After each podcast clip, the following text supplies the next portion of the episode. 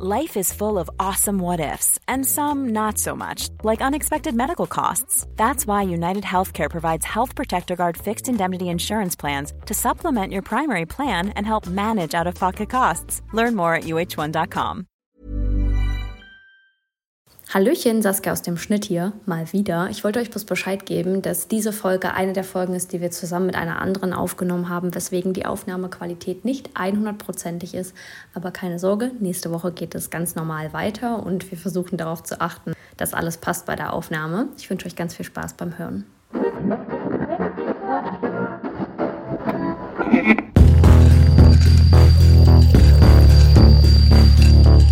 Überdosis Crime, der Podcast. Hallo und herzlich willkommen zu Überdosis Crime. Ich bin Saskia. Und ich bin Chenoa und bei uns geht es um nationale und internationale Verbrechen. Das ist gerade für uns die zweite Folge, die wir aufnehmen. Bedeutet, wir sehen uns gerade nicht, äh, wir begrüßen uns gerade nicht wahrlich und authentisch. Ja, ja, aber wir sind immer noch zusammen, wir nehmen immer zusammen noch auf und es ist sehr, sehr schön. Es ist ganz wunderbar. Wir hatten gerade eine schöne Break und für uns geht es jetzt weiter, für euch ist es ein, ein ganz neuer Abschnitt und äh, heute gibt es einen Fall von Saskia. Ich würde gerne mal wissen, für wie viele Leute das gerade der Start in den Tag ist. Hm, schreibt uns mal. Schreibt uns mal, weil, weil ich habe ja die Regel mit kein Crime vor 10. Ja, gut, aber da kriegen wir viele Nachrichten, dass die Leute sich da gar nicht dran halten. Und ich halte mich da auch nicht dran, muss ich sagen, weil das Erste, was ich morgens mache, ist entweder, ja, ich öffne erstmal eine Podcast-App und je nachdem, welcher Podcast gerade was hochgeladen hat, ähm, nehme ich dann das. Also ob es jetzt True Crime, ja. Also kommt halt drauf an. Jeden ne, ob Morgen? Ich, ja. Crazy. Während ich mich fertig mache, doch. Und ähm, wenn das dann, weiß ich nicht, ein bestimmter Wochentag ist, dann nehme ich halt den, wenn ich die wirklich viel höre, die Podcasts, dann nehme ich den, mache mich dann fertig. Und wenn es nichts gibt, dann gucke ich auf YouTube irgendwelche True Crime Sachen. Verrückt. Ja. Vielleicht sollte ich meinen Morgen auch mal mit Podcasts starten. Ja. Also wahrscheinlich. Wenigstens nicht so viel an, auf Instagram zu scrollen. Genau, wahrscheinlich bei dir irgendwelche softeren, leichteren, weil sonst würdest du ja deine Ja. eigene Regel ähm, vernachlässigen. Wahrscheinlich keine True Crime Podcasts. Nee. Was leichtes, eine leichte Ich höre dann so irgendwelche Business Podcasts. Oder so, Boss Babe. ja, sowas. Balanced Boss. naja, auf jeden Fall bin ich heute dran mit einem Fall. Ich bin schon ganz gespannt. Oh, ich aber Der Fall ist. Äh, ich, ich wollte gerade was anderes sagen, aber jetzt sage ich erst, dass der Fall heute relativ schlimm ist. Mhm. Hat mich ganz schön mitgenommen, muss ich sagen. Leute, haltet euch fest. Und ähm, ja, ich habe den vor einer ganzen Weile recherchiert, weswegen er mir gar nicht mehr so präsent ist und umso spannender für mich jetzt auch zu lesen, weil normalerweise ist so der Abstand zwischen Aufnahme und Fertigstellung. Fertigstellung einen Tag. Ja. Und dann ist es ja irgend, da denkt man ja viel drüber nach, aber jetzt habe ich da halt sehr viel Abstand von Mhm. gewonnen und jetzt bin ich ein bisschen gespannt, weil der war wirklich nicht, nicht ohne. Ja. Aber vorher, Vorher. vorher kommt ähm, Your Time to Crime. Genau, und It's my time to Genau, crime. heute ist Saskias Time to Crime. Und eure natürlich. Weil Ja. Wir posten das ja dann wieder in unsere Story und ihr kriegt ja hier die Antworten. Deswegen äh, sagt uns einfach mal, was ihr gedacht hättet, hättet ihr die Antworten jetzt nicht schon gehört. Hm? Genau, also ihr könnt uns gerne mal verraten, ähm, was ihr so glaubt. Das ist immer ein bisschen schwierig. Sonst würden wir es zeitgleich posten mit der Folge, aber das hören ja auch Ja. nicht alle direkt und so. Und deswegen, wir versuchen uns mal eine Methode zu überlegen, dass es für euch trotzdem noch spannend bleibt zu beantworten. Ja, Oder wir sagen, wenn die Story kommt, für alle, die, die noch nicht mit, die es noch nicht gehört haben, können jetzt mitraten. ja, oder, also entweder ratet ihr mit, wenn ihr es noch nicht gehört habt, oder ihr sagt uns einfach, was ihr vorher gedacht hättet, bevor wir unsere Auflösung gegeben haben. Ja. Das ist halt immer ein bisschen, das ist so richtiger Mindfuck, weil das Ja. so ein, wir nehmen jetzt auf, aber wenn die Folge gepostet ist, dann whatever. Okay, gut, Saskia. Gut, das, mein Hirn hat gerade ausgesetzt. So, Leute, jetzt kommen wir mal zu unserer Kategorie. Your Time to Crime haben wir schon gesagt. Lege und los. äh, ich bin gespannt, was Saskia dazu sagt. Ich ähm, muss sagen, meine erste Frage finde ich gar nicht so leicht. Oh. Aber eigentlich, also, es ist schwierig. sie, sie könnte sie könnte in beiden Richtungen viel Sinn machen. Okay. Ja? Woran tüfteln Wissenschaftler im Moment? Maschinen, die anhand des Geruchs, also der austretenden Gase, feststellen können, in welcher Region eine Leiche gefunden wurde.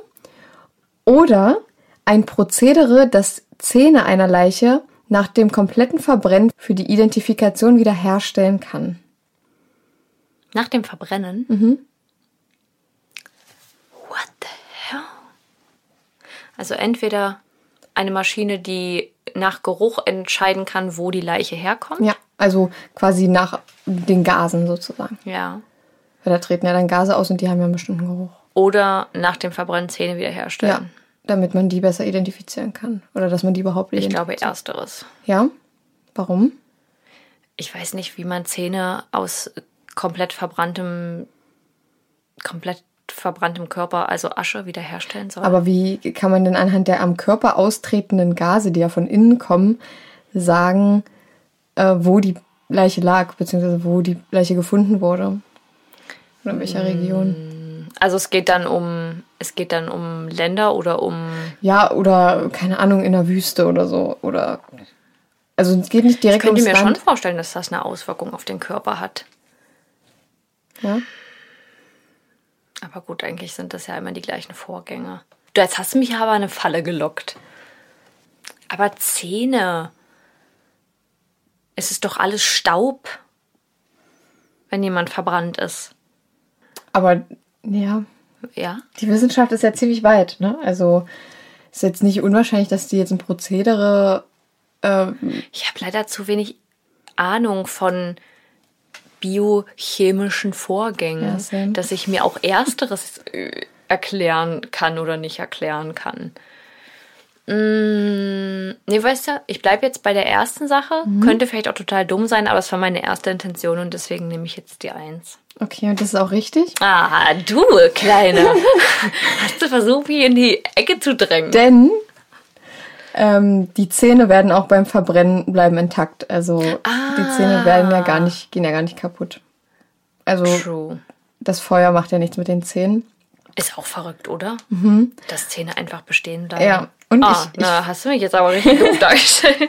Und ich finde es aber auch voll verrückt, dass ähm, also äh, das Ersteres halt stimmt, dass man anhand einer Maschine sagen kann, okay, äh, die Leiche wurde jetzt, ob es jetzt Länder sind, wurde jetzt in Thailand gefunden oder die wurde jetzt im Death Valley gefunden oder Voll verrückt, im, oder? oder am Colorado River oder so. Das war nämlich so eine ganze Reihe von Crime-Fakten, so zehn Stück gab's. Hm. Und äh, da war halt, ja, dass Zähne halt immer intakt bleiben, egal. Also ich weiß nicht, ob es bei Säure auch so ist. Ob die dann, weil das kann ich, weiß ich jetzt ehrlich gesagt nicht. Da sind wir jetzt nicht die Crime-Spezialisten Nee, gerade. aber ähm, dass die Zähne ja auch ein Riesenidentifikationsmerkmal Ja. sind. Also die, der Zahnabdruck ist ja fast genauso speziell wie dein Fingerabdruck. Ja, aber weißt du auch wieso?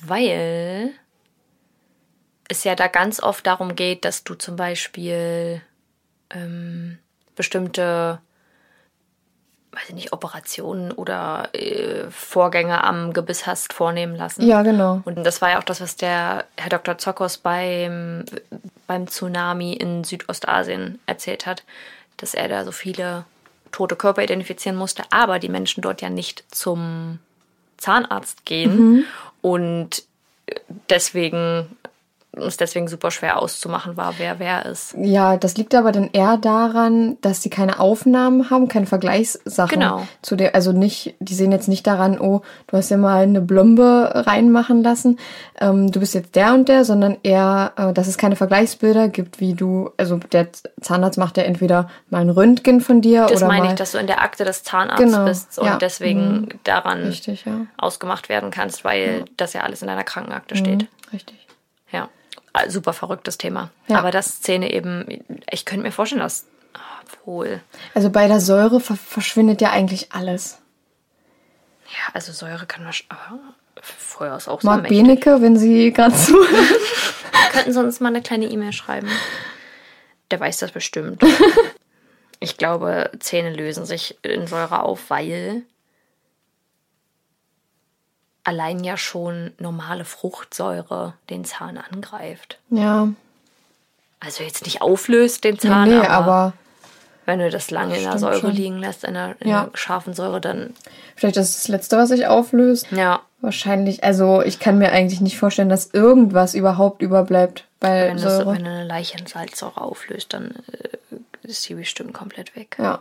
Und Das äh, falls wir jetzt hier Mist erzählt haben, dann korrigiert uns gern Ja. Auf unserem Instagram. Habe ich doch gar nicht so schlecht gecrimed, oder? Nee, hast du nicht so schlecht gecrimed in dieser Time hier. oh man, das war so unwitzig. Okay, ich fange jetzt an mit meinem Fall. Triggerwarnung, die Timestamps und andere Anmerkungen findet ihr wie immer in der Episodenbeschreibung. Ein Kind braucht frische Luft und Sonne. Ein Kind braucht eine gesunde Ernährung. Ein Kind braucht Umarmungen. Und ein Kind braucht jemanden, der ihm all das gibt, wenn es zu klein oder zu schwach ist. Hamburg 2005. Es ist März und der Winter kalt. Wenn man die Hand gegen die Scheibe legt, spürt man die Eiseskälte, die von außen gegen die Fenster hält und durch noch so kleine Ritzen und Wände krabbelt, wie ein schwarzer Schleier, der ganz langsam angekrochen kommt und seinen Weg findet. Burkhard M. und Marlies S. leben in einer 71 Quadratmeter großen, zweieinhalb Zimmer Mietwohnung in einem achtgeschossigen Mehrfamilienhaus im Hamburger Stadtteil Jenfeld. Marlies ist 35 Jahre und Burkhard 49 Jahre alt. Sie sind seit 1996 ein Paar, das, wollte man es kleinreden, mit wenig auskommt. Mit wenig, nur nicht ohne den Alkohol, so scheint es. Regelmäßig schauen sie im PowerPoint, dem Lokal im Jenfelder Einkaufszentrum, vorbei. Manchmal mehrere Male am Tag. Wenn das Paar aus der Wohnung geht, verlassen sie den Hausflur meist schon mit einer Flasche Bier in der Hand. Wenn man sie in der einen Kneipe nicht auffinden kann, dann sehr wahrscheinlich in einem anderen Einkaufszentrum in Hamburgs Osten, in dem sie ebenfalls eine Stammkneipe hatten. Marlies bestellt im PowerPoint wie üblich Bier, Burkhard seinen Korn. Wenn man beide so am Tresen sitzen sieht, dann sehen sie nicht besonders gepflegt aus, wirken dafür aber ganz ruhig und unauffällig. Wie ganz normale Leute eben, sagen die Leute, die die beiden schon öfter in ihrem Stadtteil angetroffen haben und irgendwie auch kannten. Im Brieger Weg 2 wohnten die beiden. Dort steht ein blauer Plattenbau mit sieben Stockwerken. Ihre Wohnung befindet sich ganz oben. Wenn man den Fahrstuhl betritt, riecht es nach Urin. Seine Metallwände sind zerkratzt und mit Sprüchen beschmiert. Nimmt man diesen ganz nach oben in die siebte Etage, führt eine Tür aus dem Hausflur auf eine Art halboffenen Gang. Bis ganz zum Ende muss man gehen. Dann steht man vor der Haustür von Marlies S. und Burkhard M. Am Türrahmen klebt ein Polizeisiegel. Ihre Wohnung war zum Tatort geworden. Marlies S. wuchs unter schwierigen Bedingungen auf. Sie kannte ihre Mutter nur häufig alkoholisiert, deren Gleichgültigkeit und emotionale Kälte damit wuchs. Diese ließ zu, dass ihr Lebensgefährte ihre Tochter Marlies seit dem neunten Lebensjahr sexuell belästigte. Zwei bis drei Jahre lang. Ab dem 13. Lebensjahr wohnte Marlies dann bei ihrer Tante. Sie beginnt eine Ausbildung zur Friseurin, schließt diese aber wegen einer Kontaktallergie nicht ab. Wohnt in einer Jugendwohnung und bekommt mit 21 ihren ersten Sohn. Wenige Monate später heiratet sie.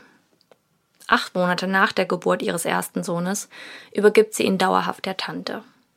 Der Kleine konnte entgegen einer normalen Entwicklung weder sitzen noch krabbeln. Die Tante, bei der er unterkommt, verständigt das Jugendamt und gibt das Kind zur Adoption frei.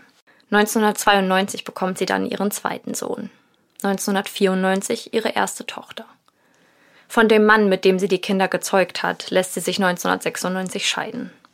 Das zuständige Jugendamt legt dem Familiengericht dar, dass Marlies S. mit der Erziehung maßlos überfordert sei und spricht dem Vater das Sorgerecht zu, der die gemeinsamen Kinder ab diesem Zeitpunkt alleine aufzieht.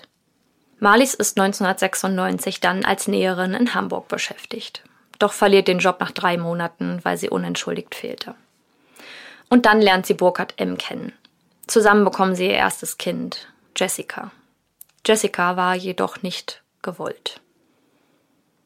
Ich weiß, es ist sehr kontrovers ähm, zu behaupten, dass ein Mensch nicht gewollt war, aber ich bin mir ziemlich sicher, dass man das in diesem Moment hier sagen kann. So gut wie jeder, der auch des Öfteren in den Kneipen in Hamburg-Jenfeld verkehrte, kannte Marlies und Burkhardt. Zumindest vom Sehen.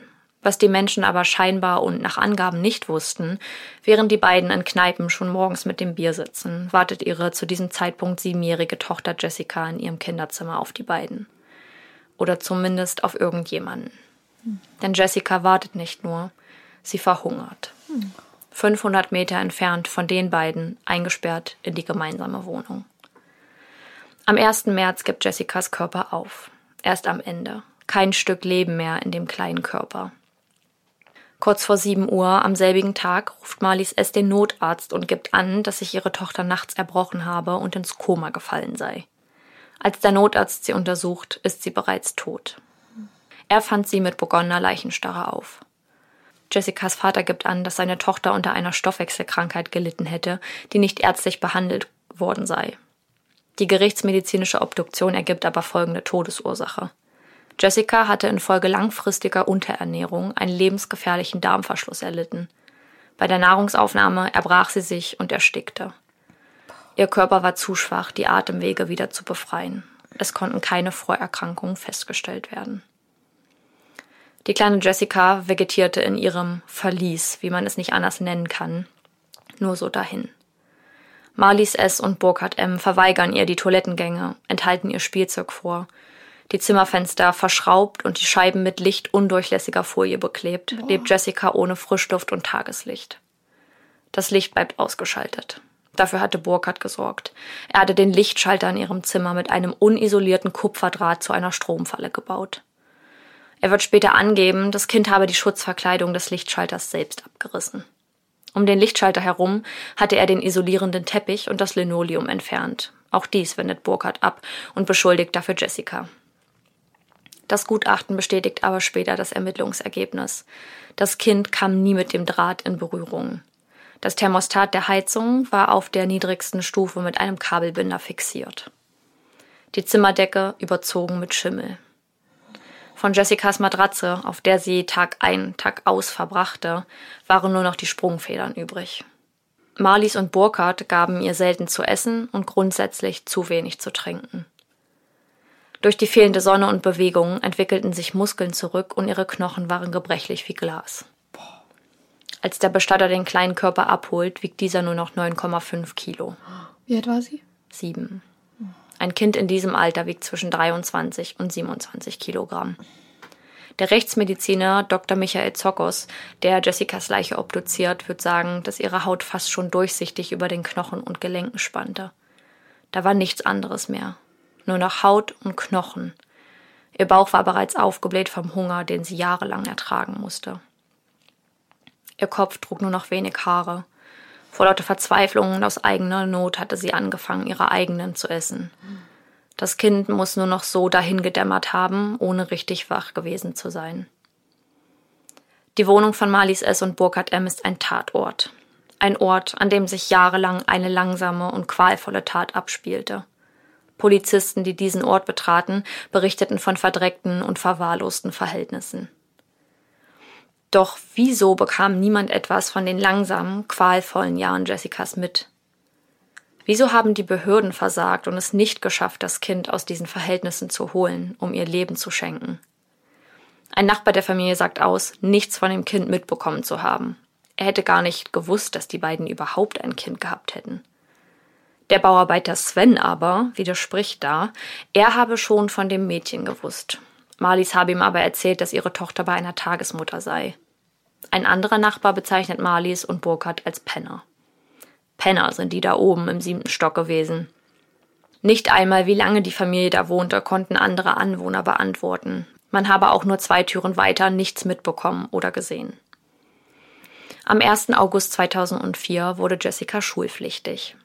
Der Schulleiter der Schule Oppelner Straße hatte die Eltern im Dezember 2003 angeschrieben und aufgefordert, Jessica anzumelden.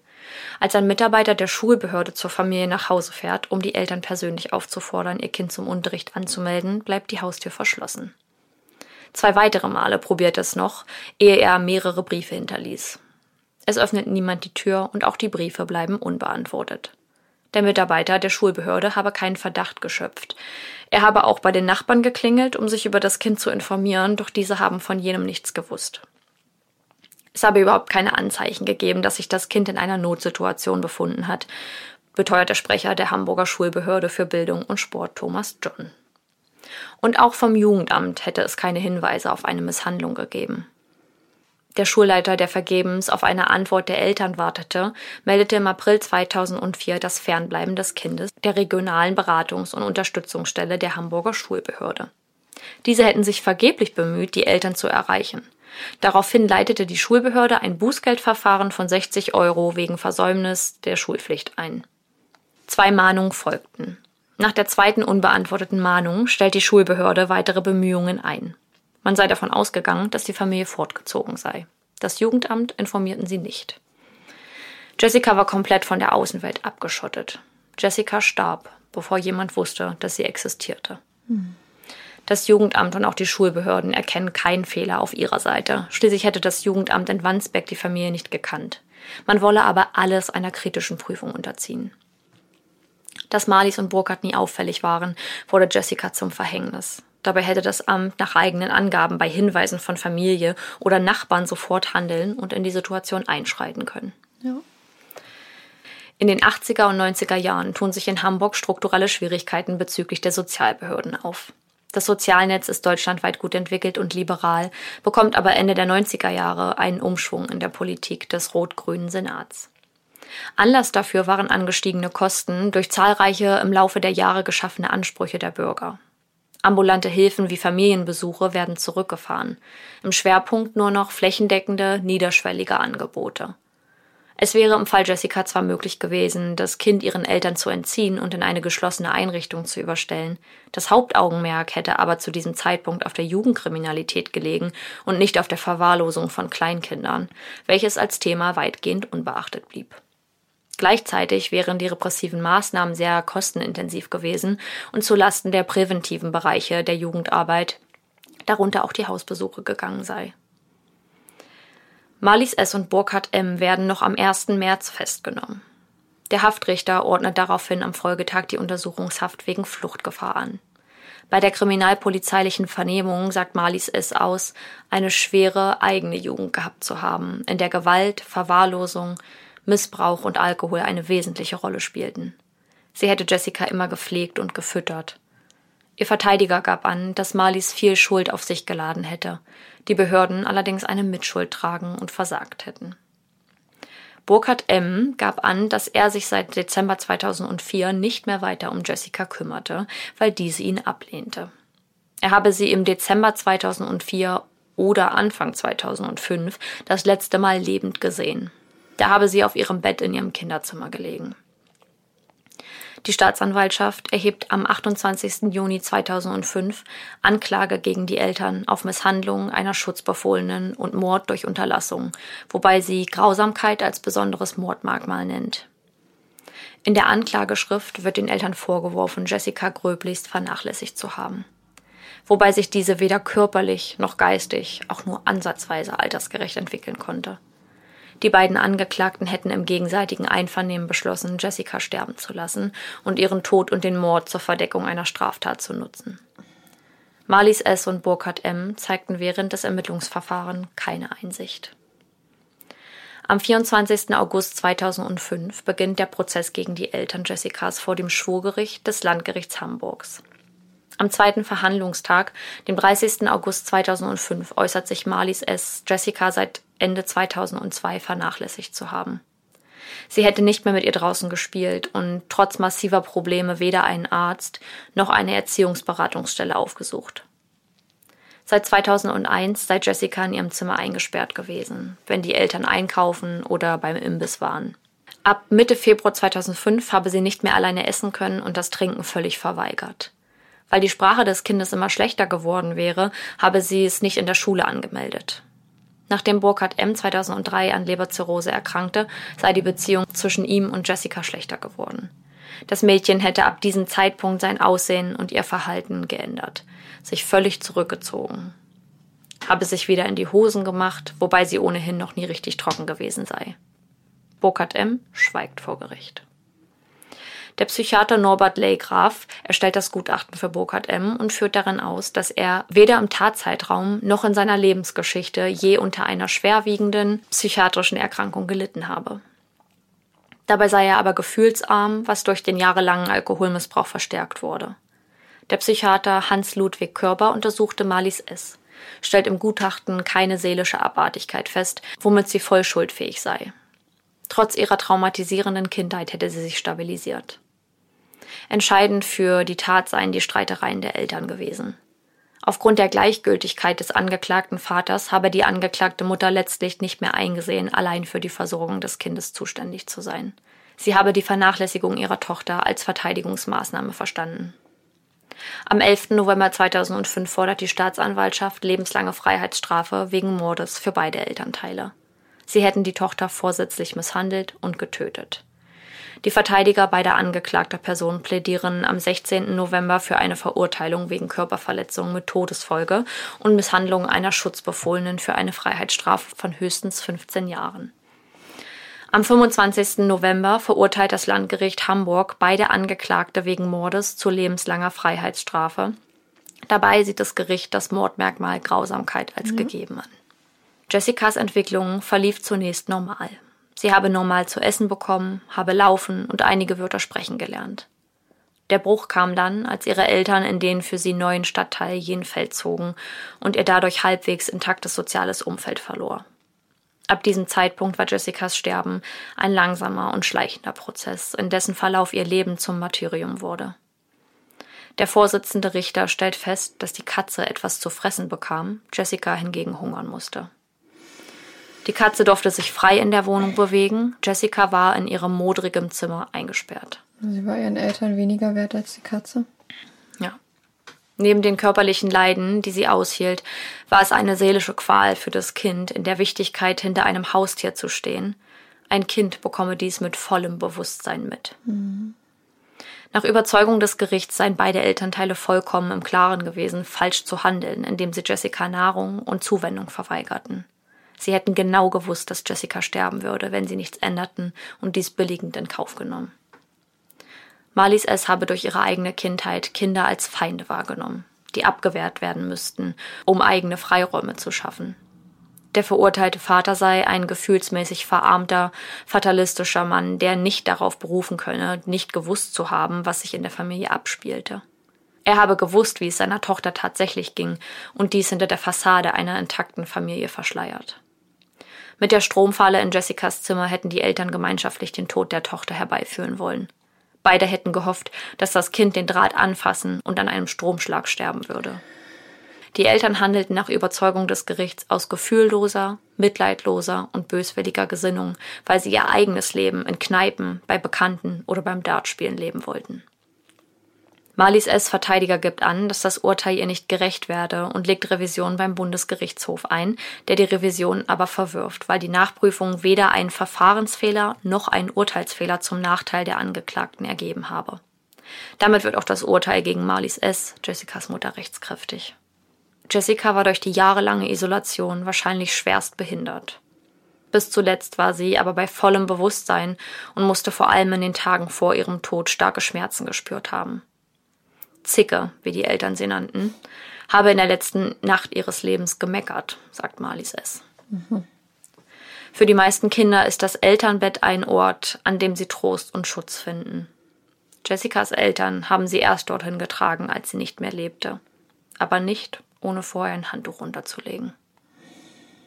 Jetzt bin ich ein bisschen sauer. Ja. Und das Schlimme ist ja, dass das gerade in so vielen Wohnungen passiert, in Deutschland und in der Welt. Und das möchte man, nee. man möchte gar nicht wissen, wie vielen Kindern es unglaublich schlecht geht. Ja, ja. Wie viele Kinder von ihren Eltern vernachlässigt werden. Und mhm.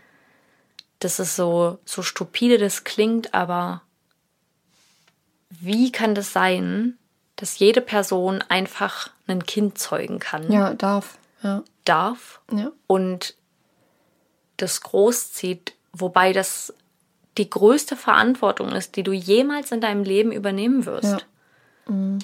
Also der Fall, der war auch, äh, ich, wie gesagt, ich habe ja vorhin schon gesagt, dass ich ihn jetzt gerade erstmal so wieder richtig aufleben lassen habe in mir von mhm. den Erinnerungen, ja. auch vom Recherchieren. Und mir ist gerade richtig schlecht, weil das so.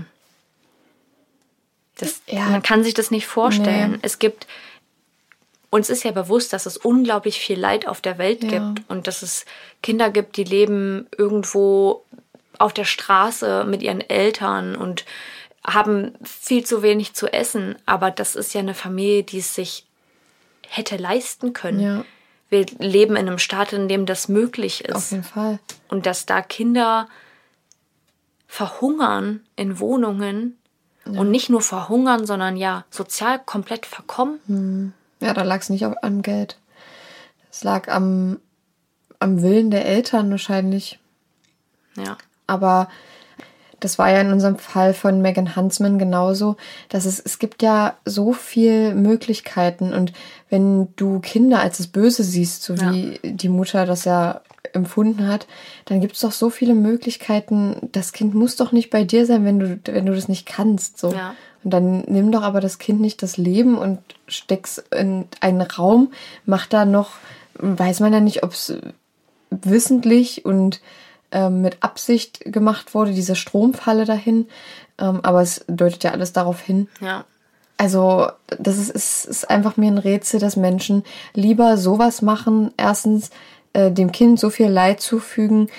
Äh, zweitens, eine Straftat begehen, anstatt das Kind irgendwie ja, abzugeben und Ja. ihm ein gutes Leben zu ermöglichen. Aber wahrscheinlich war das nicht mal das Anliegen der Eltern. Ich glaube, die Nee. haben das einfach in den Raum gesperrt, haben ihr nichts gegeben, weil es für sie einfacher war, sie einzusperren und jetzt, anstatt jetzt irgendwie, okay, jetzt müssen wir jetzt zum Jugendamt, dann müssen wir jetzt Formulare ausfüllen, damit Ja. die adoptiert werden kann.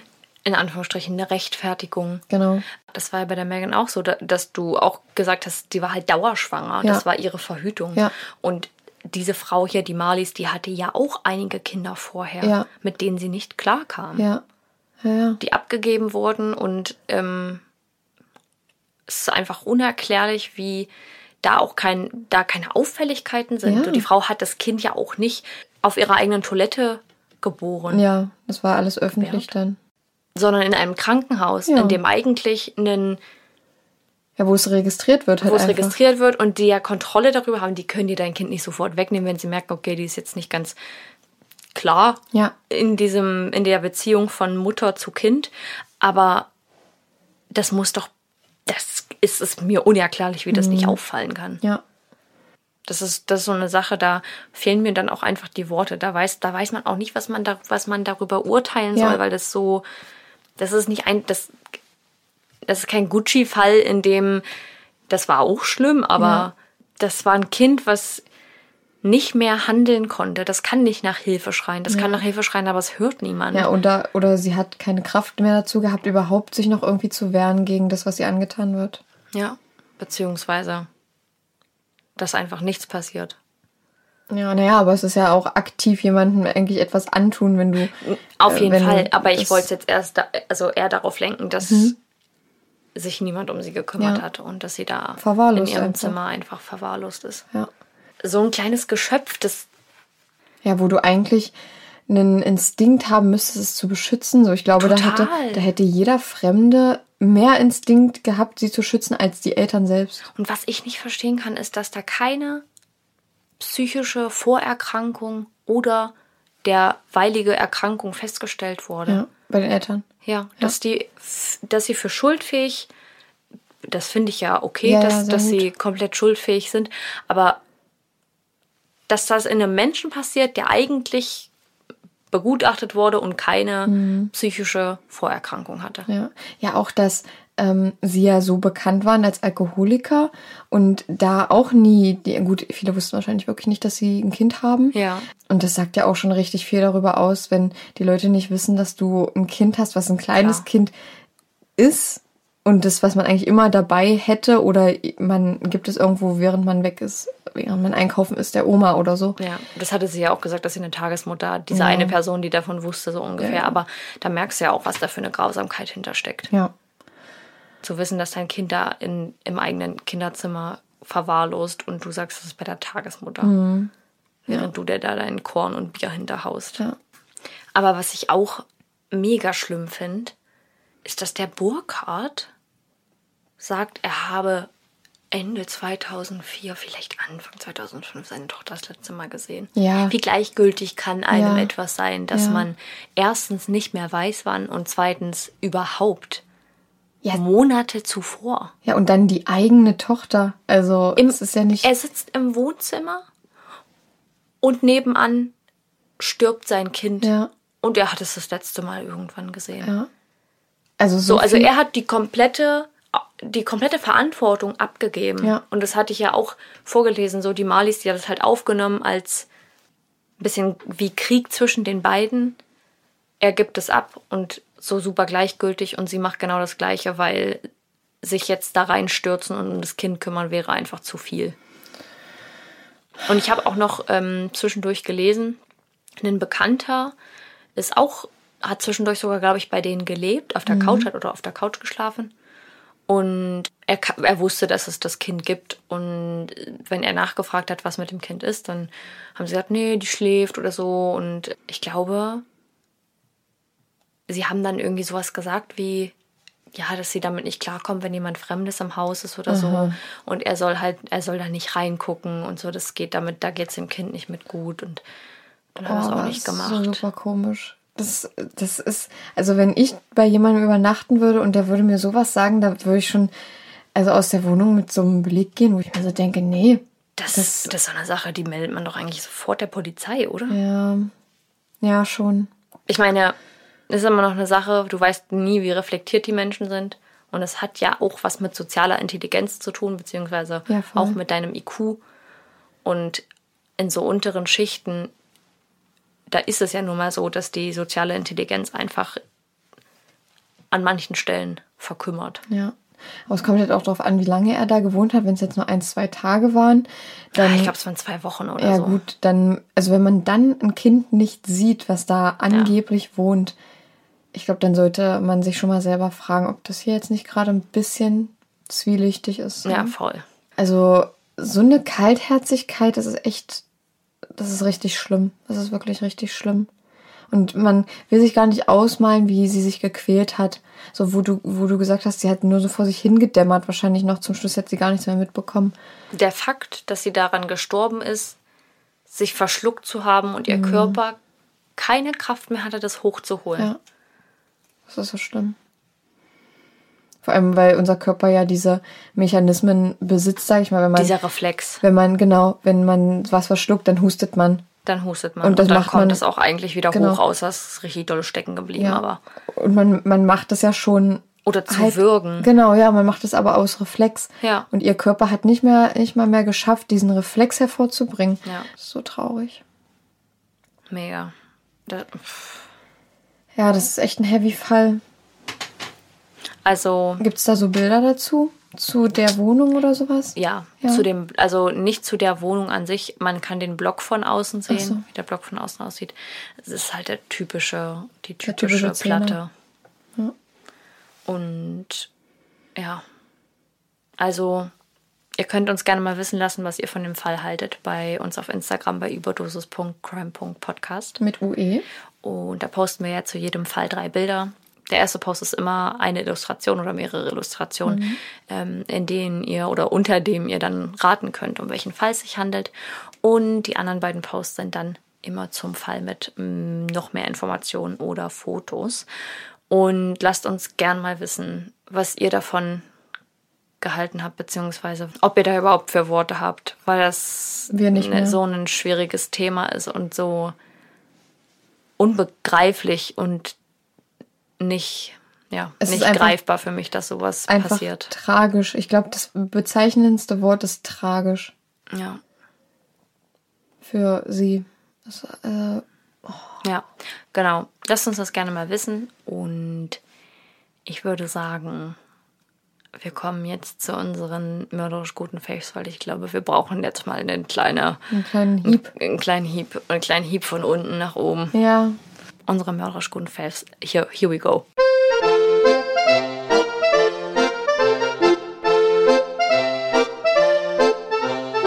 also meine Favoriten sind ja noch nicht viel weniger geworden. Sie können auch direkt mehrere nennen. Ich finde es so spannend. Echt. Ich glaube, die Zuhörer finden das vielleicht gar nicht mal so spannend. Aber denn ich muss mir auch welche aufheben für später, weißt du? Also ich bin der Meinung, dass die Zuhörer das ganz cool finden mit den mörderisch guten Fails. Ja?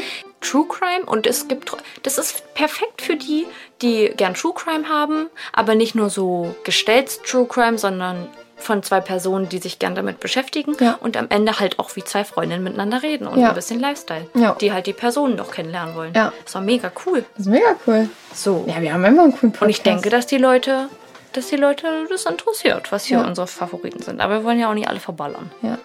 Nee, Dann deswegen. sitzen wir in zwei Wochen wieder da und sagen, äh, ich weiß es nicht. Und zwar, liebe Leute, mein Favorit ist meine neue Kamera. Und zwar ist es Oh. kein, es ist keine Fotokamera, es ist Ach eine so. Überwachungskamera. Ja. Meine Eltern haben auch eine. Ja. Ja. Ich äh, habe die nämlich von meiner Mama geschenkt bekommen. Meine Mama hat ein paar, also eine über gehabt und ähm, hat mir die gegeben, weil ich habe ja jetzt zwei Katzen. Ja. Und da meine erst, also die Katze, die ich als erstes hatte, da er von der, ja, einer aggressiveren Natur war, dachte ich, ich will vielleicht ein bisschen gucken, was die Katzen machen, während ich nicht zu Hause bin. Ja. Und Da zeigen sie auch ihr wahres Gesicht. ja. nee, und äh, aber da sie sich so gut verstehen, gucke ich da jetzt richtig selten rein. Ich habe halt echt gedacht, dass sie ihm wirklich richtig wehtun könnte und Ah, ähm, ja. dass ich und bei der Kamera kann ich auch reinsprechen. Ja. Mache ich aber nicht, weil ich glaube, das würde die Katzen sehr verwirren, wenn ich nicht da bin, aber sie hören meine Stimme. Ja. Deswegen, wenn sie jetzt irgendwas machen oder so, dann mache ich das Mikro an und schnipse oder so. Ja. Oder mache ein lautes Geräusch, damit die sich halt denken, "Hö, was war das? Aber Ja. nicht so nach dem Motto, Ich bin "Hä, hier." Mein, mein, mein Frauchen äh, Ja. hat sie gerade was Wo gesagt. quatscht die hier? Was, was sagt die da? Ja, und deswegen fand ich es eigentlich eine ganz gute Sache und äh, bin auch wirklich oft am Gucken. Äh, wir können auch gleich mal reingucken. Witzig. Ähm, ich habe auch schon ein paar Screen Recordings davon gemacht, weil manche Sachen waren einfach richtig niedlich, weil mein Kleiner kommt immer, ähm, also die Kamera bewegt sich ja, ich kann die ja bewegen, Ja. wenn ich so rumgucke quasi. Und wenn er das mitbekommt, dann kommt er dahin und macht mit seiner Nase richtig nah an die Kamera und schnuppert dann und guckt. Aber es hat sich herausgestellt, dass meine Katzen sich sehr, sehr lieben Oh, schön. und ich das halt echt nicht brauche, aber ich manchmal gucke. Und die beiden kleinen Arschlöcher, ja, sorry, aber die, ich manchmal, die sind zu schlau. Der Kleine, äh, der spielt immer gerne mit, wenn unser Wäscheständer da steht, Ja. mit der Wäsche. Äh, die holt er dann runter und unsere andere Katze, Hängt sie wieder auf. nee, pink, pinkelt dann drauf. Oh Gott. Ja, also oh, unsere die- Katze das ist hat, richtig Intimarbeit. ja, ja, die hatte ja mal so ein kleines Pinkelproblem. Ja. Äh, Das ist aber vorbei, seit er da ist. Habe ich ja letzte Folge schon erzählt. Und das machen sie aber manchmal schon. Also wenn irgendwas auf dem Boden liegt, dann kann sie sich Dicker auch nicht anhalten. Äh, Kann sie Dann halt, ist das zu aufregend. ja. Und äh, ja, und deswegen glaube ich, machen die so ein bisschen Partnerarbeit. Er holt das so runter und seitdem mache ich meine Wäsche wieder mit Klammern fest. Ähm, Geil. ja, und Er holt es runter und sie pinkelt drauf. ja. Ich hole mir auch wahrscheinlich noch eine für draußen, weil ich das ganz, ganz gut finde. Jetzt haben wir erstmal Bewegungsmelder und alles, aber in nächster Zeit wahrscheinlich, wenn ihr das hört, habe ich schon welche, ähm, hole ich mir für draußen einfach noch eine, weil Ja. manchmal finde ich das ganz interessant so. Ja, und es man ist ja auch sicher, dass man. Ja. Ich habe gestern ein Video geguckt ähm, auf YouTube von einem Mann, der erklärt hat, was Einbrecher so suchen, wenn sie in ein Haus einbrechen. Ähm, beziehungsweise was so die ersten Sachen sind, worauf die achten und worauf man selbst achten kann. Also Geld und Elektronik. Ja, aber es ging eher um so Verstecke, die auffällig sind. Ah. Und ähm, zum Beispiel, er hat angefangen an der. Ja, zum Beispiel. Mhm. Aber er hat angefangen an der Tür und hat gesagt, ähm, man soll sich so ein kleines Licht für einen Fensterrahmen kaufen, das aussieht wie von einer Alarmanlage, was blinkt. Mm. Und das ist das, was die Einbrecher aufhält, weil Einbrecher nehmen sich ungefähr fünf Minuten Zeit. Pi mal Daumen. Ja. Und diese Alarmanlage, wenn da eine wäre, würde erstmal extrem aufhalten. Deswegen ganz, ganz vieles dann gar nicht erst probieren. Auch so Aufkleber, wo steht, äh, dieser Bereich ist videoüberwacht, äh, aufmerksame Nachbarn oder Hund oder so. Viele hält es einfach zurück, weil das zu zeitaufwendig ist, Ja. irgendwie herauszufinden, was da ist und wie man es lösen kann. Ähm, aber wenn die erstmal im Haus sind, also zum Beispiel soll man keine Schippen draußen stehen lassen, weil du haust. Schippen? Hm? Also eine Schaufel, hm. weil die hauen einmal die Scheibe ein, dann hm. klirrt es einmal. Oft sind die Nachbarn nicht zu Hause oder denken sich nichts dabei. Ja. Und ja, dann sind sie auch schon im Haus. Und dann so eine Sachen wie ähm, Nachttischschublade. Da hat er zum Beispiel direkt so eine Rolle mit Uhren gefunden. Mhm. Ähm, hat im Schrank geguckt, dann Erbstücke. Da hat er gesagt, also bei Erbstücken zum Beispiel, da soll man sich echt einen Ort suchen, der wirklich sicher ist, wo die nicht, wo die nicht suchen, ja. weil das ist dolle ärgerlich, wenn sowas mitgenommen wird. So, ich meine, eine Uhr für 500 Euro ist auch ärgerlich, aber wenn mhm. du da ein Erbstück hast. Und dann hat er zum Beispiel, ist er ins Arbeitszimmer gegangen, lagen erstmal ein paar iPhones rum und so. Und auch Bargeld. Weiß nicht, es war wahrscheinlich von dem Kind, es war so eine kleine Dose mit 5-Euro-Schein. Und oben in der Schublade war ein Jagd- und Waffenschein. Mhm. Und da hat er gesagt, sobald sowas gefunden wird, wissen die, hier gibt es Waffen im Haus, sehr wahrscheinlich. Und wenn man ein gescheiter Jäger ist, dann hat man gute Waffen. Mhm. Und wenn du einen Jagd- und Waffenschein hast, dann hast du sehr wahrscheinlich mehr als eine Waffe. Mhm. Und eine. Und auch hochwertige. Ja, und eine scharfe Waffe auf dem Schwarzmarkt. Auf dem Schwarzmarkt schabelst du für über 1000 weg. Und da hat er gesagt, das ist eine Sache, da bleiben sie länger. Mhm. Weil wenn sie das wenn sie das wissen, dann suchen sie die Waffen. Ja. Also generell ist einfach auch festzuhalten an dieser Stelle, dass hochwertige Sachen, viel wertvolle Sachen nicht zu Hause zu haben sind. So, das hat nämlich Kim Kardashian hat das nämlich auch mal gesagt, die wurde ja überfallen. Ach, krass. Ähm, ja, in irgendeinem Hotel oder so, weil die hat so ein sehr, sehr teures Collier, Collier hm. gehabt und da wurde sie, sie hat auch darüber mal erzählt, hat dann auch unter Tränen gesagt, dass sie halt dachte, so jetzt sterbe ich, jetzt werde ich vergewaltigt. Oh so. Gott, ja. Also es war wirklich richtig schlimm ja. für sie, denke ich mal. Und ähm, zum Beispiel auch, es gibt einen YouTuber, der ist relativ bekannt für Modezeug und so und der sammelt halt Uhren wahrscheinlich, also ich denke mal, dass er die sammelt oder legt halt sein Geld in Uhren an. Und er wurde von einem DHL-Boten oder einem Pizzaboten oder so zu Hause äh, überwältigt, mm. der sich, ja, der sich für einen ausgegeben hat, also für einen, einen DHL-Boten ausgegeben ja. hat, der er aber nicht war. Wow. Ähm, und der hat auch in einem Video mal gesagt, seitdem hat er keine Wertgegenstände. Kein, gar keine Wertgegenstände. Und das sagen so viele Leute, die, die, ja, sag ich mal, sehr viel Geld haben oder ja. die viele, viele Wertgegenstände besitzen, wo sie viel Geld reingepumpt haben, die sie einfach als Anlage. Ja. Sowas hat man nicht zu Hause, sowas macht man Bank, ins, Bankschließ, Bank, ja. ins Bankschließfach oder so. Ja. Und das ist, glaube ich, so ein Ding, was viele sehr, sehr reiche Leute machen. Also wenn wir halt, wir normalen normal verdienenden nee, 200 Menschen. Euro im Schrank zu legen hast, weil du die von Oma zu Weihnachten bekommen ja. hast, dann ist halt so. Ja, also, aber ich denke mal nicht, dass irgendwer, jetzt so in den Zeiten von Banken sowieso nicht, dass jemand 10.000 Euro unterm Kopfkissen zu liegen hat oder Nein, so. ich denke nicht.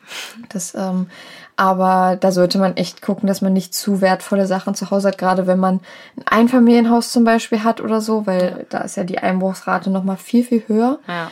äh, als wenn du jetzt im sechsten Stock irgendwo in einem Haus wohnst. Ja, ich muss sagen, bei uns in Dresden fühle ich mich eigentlich auch relativ ja. sicher. Weil vierter Stock, ja. bis derjenige erstmal hochgerannt ja. ist. Also, und wieder runter. Und so. Aber äh, sage ich meinen Eltern auch immer, es ist zwar wunderbar mit den Kameras, mhm. aber wenn die Person erstmal drin ist, dann kann sie halt sagen, hallo, ich rufe gerade die Polizei, ja. dann haut der auch ab. Aber, oh, und was er auch gesagt hat, wenn die sich länger aufhalten, normalerweise gehen die ja nie mit, der, mit der Intention rein, jetzt jemandem weh zu tun mhm. oder wenige. Aber sobald die sowas sehen wie mit dem Waffenschein und danach aus, darauf aus sind und die unbedingt haben wollen, kann das auch schon mal sein, weil er hat dann, er hat das, ich weiß nicht aus welcher Perspektive er das jetzt erzählt hat oder mit welchem Hintergrund, ob er da irgendwie schon mal Erfahrung gemacht hat, vielleicht äh, Ex-Einbrecher war oder so, keine Ahnung. Auf jeden Fall hat er gesagt, ja, jetzt würde ich hier noch ein Weilchen bleiben, nachdem er diesen Waffenschein gesehen mhm. hat, so von wegen, wenn ich jetzt ein Einbrecher wäre, ich würde jetzt hier noch bleiben. Ja, und nach den Waffen suchen, oder? Nach den Waffen suchen. Und ähm, als er dann angefangen hat, danach zu suchen, hat er gesagt, zum Beispiel würde ich mir jetzt vielleicht noch ein Küchenmesser oder so holen, falls mich jemand überrascht. Ach. Und, und so schnell wird aus einem Einbrecher ein Mörder. Ja. Oder so. Körperverletzung begeht. Ja, das heißt ja. Deswegen. Und da denke ich immer so, da vielleicht lieber ein bisschen mehr Geld für eine Alarmanlage ausgeben, Ja. wenn man in Einfamilien, wenn man in Auf einer Wohnung wohnt, ne? Aber wenn man also in einem Einfamilienhaus wohnt, würde ich immer sagen, eine Alarmanlage. Safe, ja. Und dann, Manchmal, manchmal sind es auch, reichen auch Türfensterkontakte, die richtig, und wir hatten schon mal welche, die richtig laut sind und Ja. schon das, da geht ja keine Nachricht an die Polizei rüber oder, Ja. oder äh, wie das bei richtig krassen Alarmanlagen in, in so einem Smart Home ist, Ja. äh, die dann automatisch an ein Sicherheitssystem eine Nachricht schicken, die das dann überprüfen, Ah. Ja. äh, über die Kameras gucken und dann die Polizei informieren, wenn jemand da ist. das ist ja da der nicht der Fall. Ja. Die sind aber so laut, also manchmal, da, man kann ja extra einstellen. Manchmal waren die bei uns eingestellt und als ich dann abends nach Hause kam, sind die angegangen und das ganze Haus, also Hat, ge hat gewumst. ja. Und ähm, da hatte ich hatte auch ein richtig schlechtes Gewissen dann, aber ich habe das dann so schnell wie möglich wieder Ganze ausgedrückt. Nachbarschaft wach. Ja, und ich glaube, dass es extrem die Einbrecher abschreckt, weil Ja. Das ist ja schon mal, die Leute werden schon mal auf dich aufmerksam. Ja. Die, die hören, aha, und das ist irgendwie gerade ein, ein Geräusch, das ist schon extra da dafür, wenn irgendwas passiert, genau wie eine Autoalarmanlage. Ja. Wenn ich in irgendwo eine Autoalarmanlage höre, denke ich mir so, okay, da geht gerade, der Shit geht da gerade down. Ja.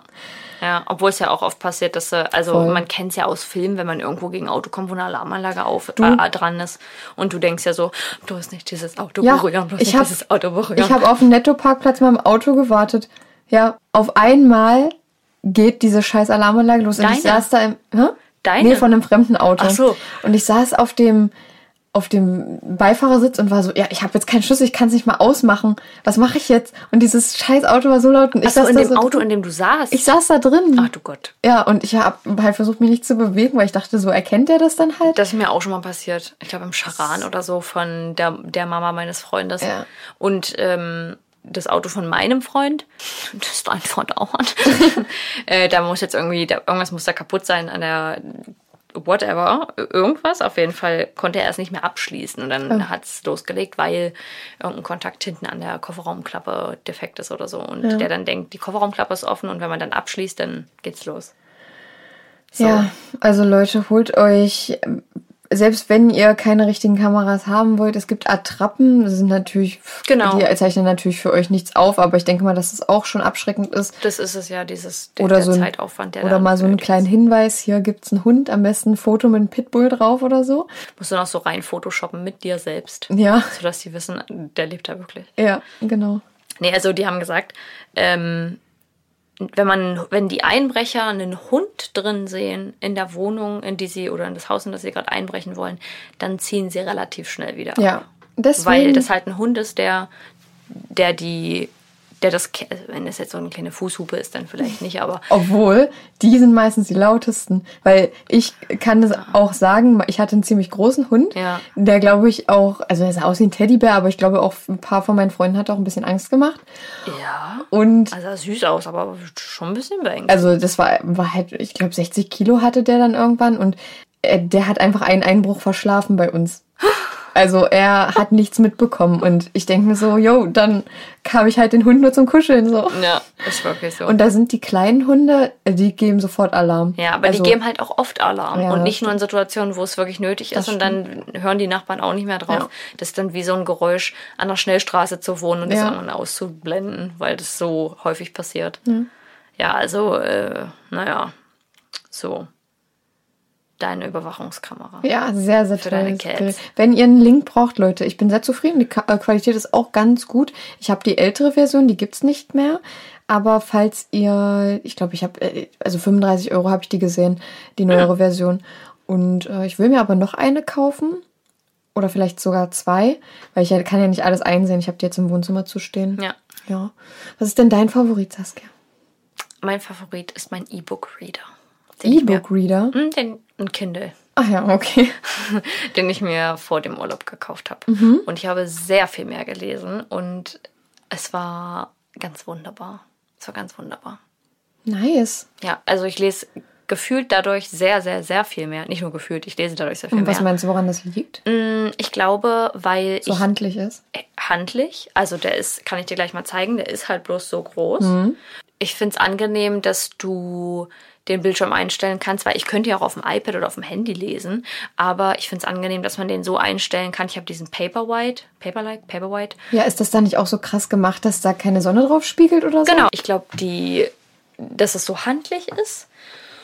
Und womit ich auch ein Problem habe, ist mich zu entscheiden, was ich für ein Buch haben will. Und wenn ich mir ein richtiges Buch kaufe in der Buchhandlung, dann überlege ich fünfmal, hole ich mir das jetzt oder hole ich mir das nicht. Ja. Was ist, wenn das blöd ist? Wenn ich mir ein E-Book kaufe für 6 Euro oder 7 Euro, ja, dann ist es schade um die 7 Euro. Aber ich habe da nicht ein ganzes Buch im Schrank zu stehen, Ja. wofür dann auch noch die Bäume sterben mussten und ich lese es Und letztendlich die dir auch nur nicht Platz wegnehmen. Ne? die vielleicht auch gar nicht so ein hübsches Cover haben, die ich Mhm. auch unbedingt rumstehen haben will, nicht unbedingt rumstehen haben will.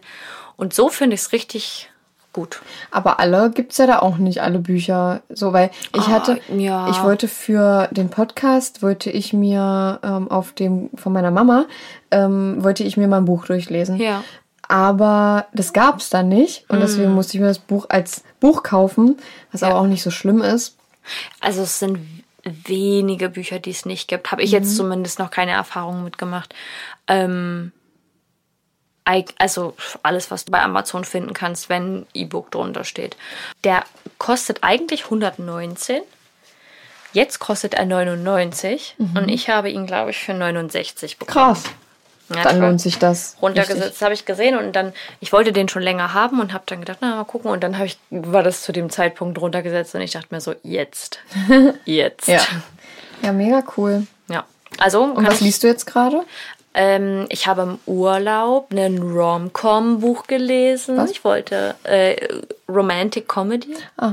Also es war relativ stupide, also auf Englisch. Es war ganz angenehm, noch ein bisschen Abwechslung zu haben. Mhm. Aber ich wollte einfach irgendwas, was ein bisschen ist wie, wie eine Serie, die ich gucke. Das einfach, Ah ja. wo so nebenbei mein Film laufen kann im Kopf. So, ich habe dann Mhm. einfach die ganze Zeit Kopfkino, wenn ich das lese. Es ist wie so ein Film, der abspielt und ähm, nicht so schwer ist zu lesen. Und die, das hieß The Flatshare. Flatshare? Ich glaube Flatshare. Und war super cool. Ja. War super cool. Mega. Also die Autorin, die, also es ist jetzt keine. Sie haben hinten, ich weiß gar nicht mehr, wer das beurteilt hat, aber derjenige hat gesagt, die neue. Es gibt doch ja diese ganzen Bücher, die gerade gefühlt alle lesen, die so auf Romcoms stehen. Hier. Ich bin gar nicht drin im Büchergame. Ich habe dieses Buch, was ich für den Podcast lese, gelesen habe, Ja. habe ich angefangen im, jetzt halte ich fest, März. und Leute, ich habe einfach keine Zeit gefunden da mehr. Und ich habe schon den Fall angefangen zu schreiben neben, nebenbei beim Lesen. Ja. Und ich bin jetzt schon, also ich habe richtig viel Material und ich, Krass. also eigentlich können wir einen neuen Podcast über den Fall starten. Es gibt da so eine Autorin, die gerade ganz berühmt ist, die halt auch so einen Rom-Com-Stuff schreibt und da fahren alle drauf ab. Und da haben sie, die Bücher sind aber schon ein bisschen älter von der und dann haben sie gesagt, hier, diese Autorin wäre die neue so und so.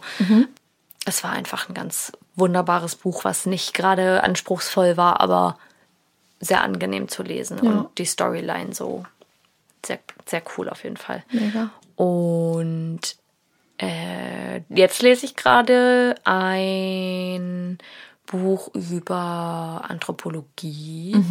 Und da geht es um die Pirajas im äh, brasilianischen Regenwald.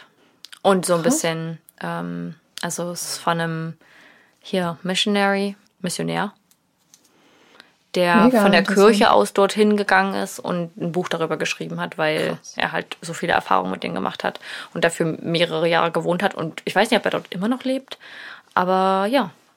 Mega. Und das ist, sehr, das ist sehr spannend.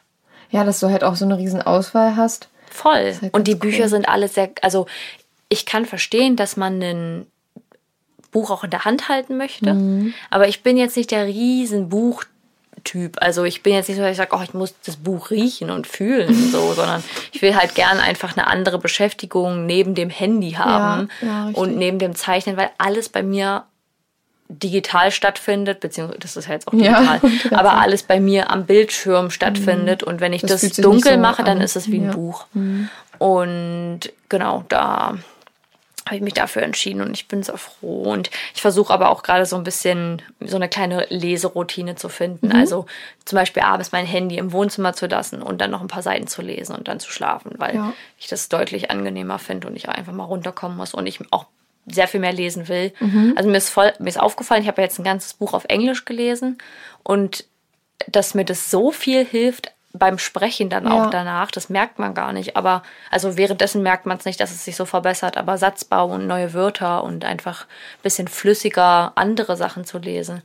Also ich muss sagen, mir hat es auch mega Spaß gemacht, das Buch zu lesen, weil das halt auch mega interessant war. Also es ist ja. echt ein krasser Fall, wenn ich den hier vorstelle. Ich habe immer so Angst, dass den ein anderer Podcast dann vor mir macht. Und ich bin schon fast fertig, brauche aber so lange, weil ich keine Zeit habe zu lesen, ja. weil ich ähm, habe das auch selten und das hatte ich jetzt die das letzte Mal.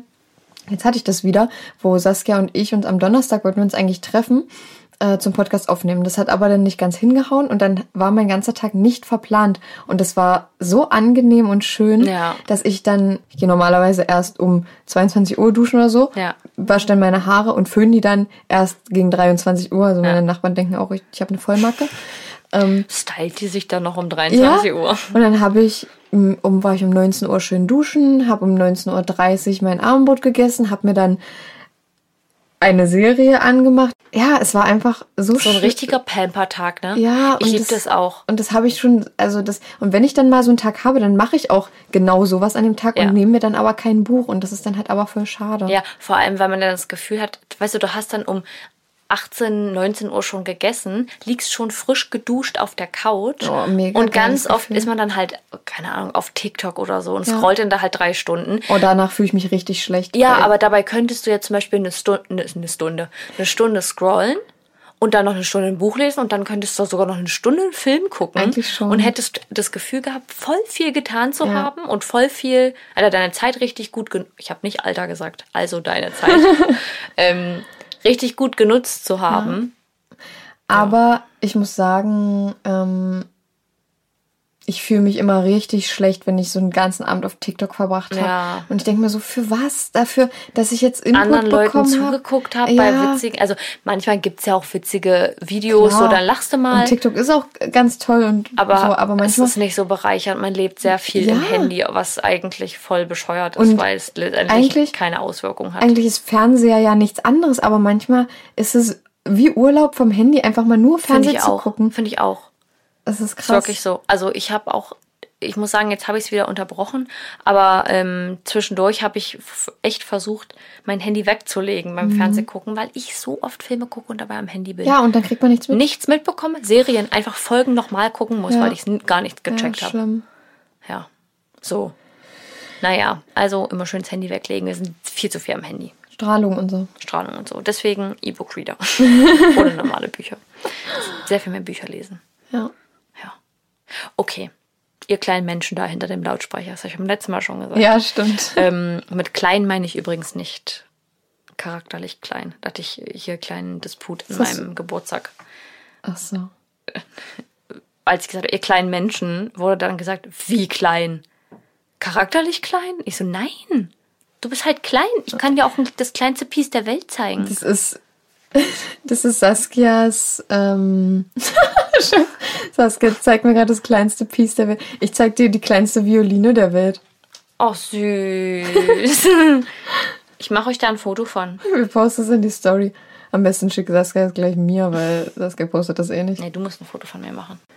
Ah, ja, beim kleinsten Piece der Welt kriegt man, äh, beim kleinsten Piece der Welt kriegt man im Zeigefinger dann einen Krampf. Ähm, das ist einfach Saskias äh, Floskel, die ja, kleinen Menschen. Aber ich bin damit nicht die Erste. Ich glaube, das, nee, das glaube ich auch nicht. macht, ich, ich glaube, Laura Lawson hat das auch ganz viel gemacht. Naja, gut. Whatever, auf jeden Fall. War es das mit unserer Folge? Ich glaube schon. Klein seid ihr und unsere Folge ist jetzt vorbei. Wir haben uns sehr gefreut, dass ihr zugehört habt. Ja. Es war wunderschön mit euch. Und wenn ihr bis jetzt noch dran seid, Leute, ihr seid die real, ihr seid die real OGs, ones. die Überdosis, die UDO, die, UD, UDOG. Ihr seid die Goats, the greatest of all time. Seht ihr? So, und wir haben eure Anwesenheit hier richtig gespürt bei uns. Ja, als wärt ihr hier, als wären In meinem sag jetzt 12 Quadratmeter großen Zimmer. Ja, mehrere tausend Menschen. Herzlich willkommen in meinem Zimmer. Ich hoffe, es hat euch gefallen. Ja. Gut, Mir hat's gefallen. mir hat es auch ganz wunderbar gefallen. Ich wünsche euch, wir wünschen euch einen wunderschönen Abend, Nachmittag, Morgen, whatever Woche. time it is where you are. Ja. Und ähm, passt auf euch auf. Passt auf euch auf. Bleibt gesund. Und macht das, was euch glücklich macht, ne? Und seid immer. Schön aus Floskeln immer mal. Macht das, was, ihr, was euch glücklich macht. Ja. Lebt euer Leben so, macht wie das, ihr es wollt. Ja, macht und seid immer nett zu anderen. Das ist oh, das wichtig. ist noch viel wichtiger, ja. Immer schön lieb sein und mal sagen, hey, du siehst heute toll aus. Seht ihr? Mega toll. Ich freue mich darüber, wenn das einer sagt. Du siehst heute toll aus. Danke, du auch. Sag das nicht, ich sehe aus wie von Tod gefressen. Gut. Hammers. Tschüsseleins. Ciao, Leute.